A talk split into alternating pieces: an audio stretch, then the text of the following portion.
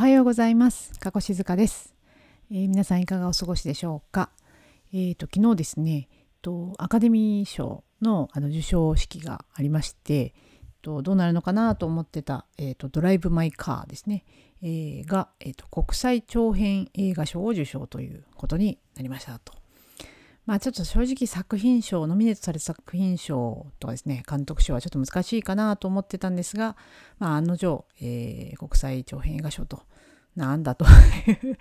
まあでもそうかなと。受賞したらむしろびっくりしちゃうなっていう感じでは、の内容ではあったので、まああのいいかなと思うんですが、あの、国際長編映画賞は、こう、送り人以来の受賞ということで、とはいえ、あの、世界にですね、日本のクリエイティブがこう発信されたというのは嬉しいことだなと思いました。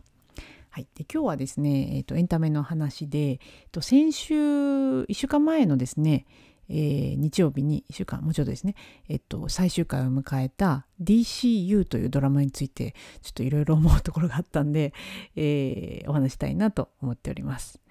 DCU ですが、えっと、阿部寛さんと横浜流星さんが主人公として、えー、ディープクライムユニットという、えー、架空の組織なんですが、えー、なんだっけ海上保安庁に所属する、えー、深い水の中で、えー、犯罪捜査を行う、えー、部隊というあの触れ込みでですね、まあ、非常にこう面白い設定で、えー、予算もおそらくかかっている、まあ、豪華あキャストの、えー、ちょっと大作ドラマになるのかなと思ってすごい期待をしてですね見ていたドラマなんですが、えー、と正直ですね今日はお話したかったのは何ていうか、えー、いろいろツッコミどころ満載でして、えー、そのあたりをですねちょっとお話しようかなと思ったりいたしました。で、まあ、いくつかツッコミどころがあるんですがやっぱちょっと脚本がやっぱり微妙だった、まあ、脚本を作る上で現場で何て言うかなんかあんまりこううまく回ってなかったのかなという気がいたします。例えばですね、こう主人公の、えー、阿部寛さん演じる、えー、ニーナという隊長と、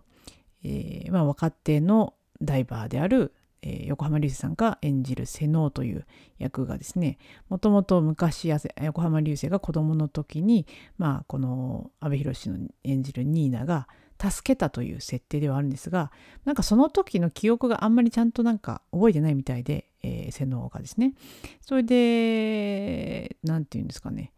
えー、むしろなんかそれを助けられたんだけどなんかこいつが悪いやつじゃないかと横浜流星洗脳は、えー、ニーナを、えー、恨んでいたりとかいざこが座があるという設定なんですがよくわかんないんですよなんか仲良くやってる時もあったらこいつは本当に信用ならないみたいなところ風に演じてる場面もあってですね。ん？この2人は一体？みたいな。どういう設定なわけ？みたいな感じなんですよね。っていうまあなんかちょっとその関係性がよくわかんないなみたいなのがあったりとかですね。あとまあこのディープクライムユニットというですねあの設定がえー、まあ一番の魅力の一つなんですけどもどんどんディープじゃなくなっていってですね。でもちょっと笑っちゃったのが、えー、8話かな？9話？8話。8話ラストの1個前の週の犯罪捜査がですねホテルでの、まあ、なんか事件で、えー、なんかこう風呂場でばったり倒れちゃって死にかけたみたいなのがあってでそれはどうも風呂場にこうなんか硫化水素がなんか流れ、えー、をなんかこう入れ入れたらしいというので、えー、この2人がですねだいぶディープクライムユニットの2人が、えー、ダイブするのはですね水深50センチぐらいのですね温泉なんですよね。それ水中メガネで潜る必要あるみたいな。さすがにしょぼくてですねでしかも最終回の、えー、ダイビングの見せ場というのもですねえー、その訓練場のプールみたいなやつでして、まあ、水深多分20メートルぐらいある結構まあ深いところではあるもののプールかよみたいな感じでして。でしかもですねまあそのプールの中でその3人の乱闘みたいのがですねあの騙し合いみたいなのがあってあるあの戦うんですけどマスクしてて3人の誰が誰だか分かんないんですよ。どっちが味方どっちが敵みたいな。あれなんか今握手したけどどういうことみたいな感じで一番の見せ場がよく分からないという、えー、ことがあったりとかですね。あとまああの最初の方に、えー、前お話したかもしれませんが、えー、中村アンさんを演じるヒロインがですね3話で突然暴走して死んじゃうという。いやなんか勝手して死んじゃう。そしてなんかその弔い合戦みたいなもんねですね。えよくわかんなすぎたとかですね。あとまああのいろいろこうキャス豪華キャストでですであの、まあ、いろんないい俳優さん女優さんが出ているんですが結構豪華キャストの無駄遣いだなって感じでして、えーと、刑事役で山崎育三郎さんとかが出てくるんですけど、えーと、最終回でもちょこっと出てくるんだけどなんか全然活躍しないで終わっちゃうんですね。とか、えっと、ラストの1個前のさっきの温泉宿の話では、えー、そのホテルの支配人役として田辺誠一さんが出てくるんですけどなんか謎になぜここに田辺誠一を使ったみたいな感じでして 本当にただの支配人役なんですよね。うんみたいな。でまあ極めつけがこの、えー、全9話かなあったこの DCU の最終回が、えっと、伏線を回収しなかったんですよね。結局黒幕は誰みたいなのが、えー、次回に続くみたいな感じでまあその続編なり映画化なりをこう狙ってるんだろうなという感じではあるんですけどえ結局何なのみたいな感じでなんかこうちょっとずっこける感じでございましたと。という感じで、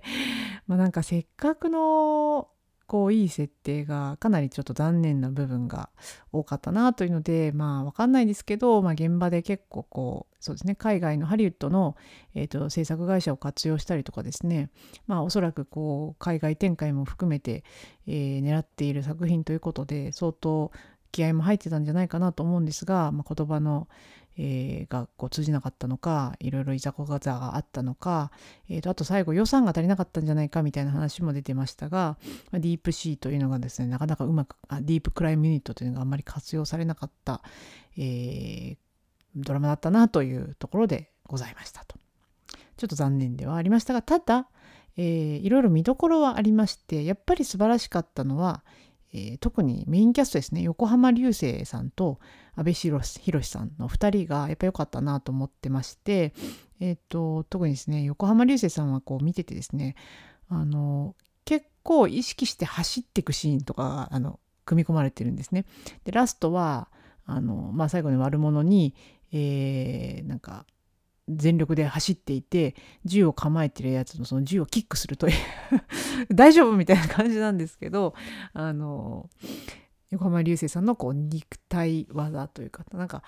えっと結構こういうものってなんかやたらシャワーシーンとか使って肉体美を見せようとするドラマって多いなと思うんですけど、えっと、そうじゃなくて本当に動いてて体が動くスポーツマンなんだなっていうのが分かるシーンがすごい多かったのが、えっと、すごい良かったなっていうふうに思いました。あと横浜流星さんのやっぱりこう演技力というかですね顔の表情が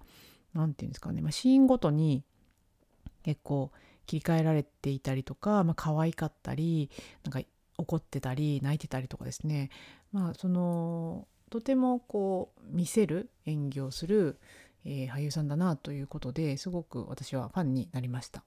であともちろんですね阿部寛さんのこう体調前としたですねあの、まあ、主役としてのこう抑えというところでは素晴らしいあの演技だったなと思いました。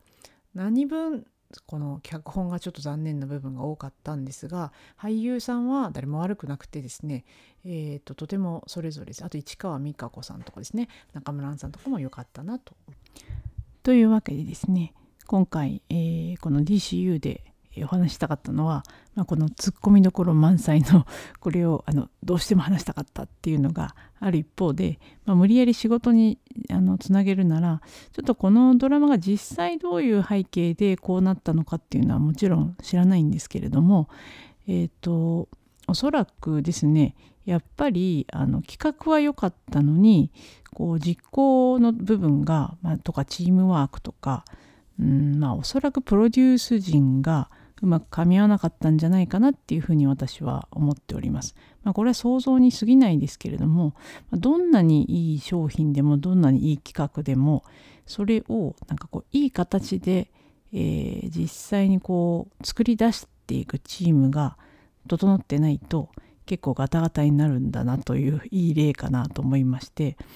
という意味で、えー、何ですかねやっぱりこうチームで何かをする時にどこに向かってるのかそれで何が大事なのかっていうなんか前提があのうまくすり合っていて、まあ、それを、えー、限られた予算とか限られたメンバーとかの中で時間の中であの実行していくというのがきっと必要だったんだろうななんていうふうに私は勝手に想像しておりました。ということで、えー、DCU いろいろツッコミどころ満載ではありましたが、えー、仮にですね続編なり映画化がされる際には是非、えー、今度はより良い形で、えー、横浜流星さんにも、えー、阿部寛さんにもご活躍いただきたいなということで、えー、今日はそんなお話でございました。今日も最後まで聞いていただいてありがとうございました。えーとですね、はい、この番組は声のエッセイとしてエンタメやニュース、仕事や子育てに関するちょっとした雑談の中から今日も楽しく過ごしていくヒントを見つけたい、そんな思いでお届けしています。番組の概要欄にお便りのリンクを設けています。番組配信の励みになりますので、ぜひご意見、ご感想などお気軽にお寄せください。今日もありがとうございました。今日も良い一日を。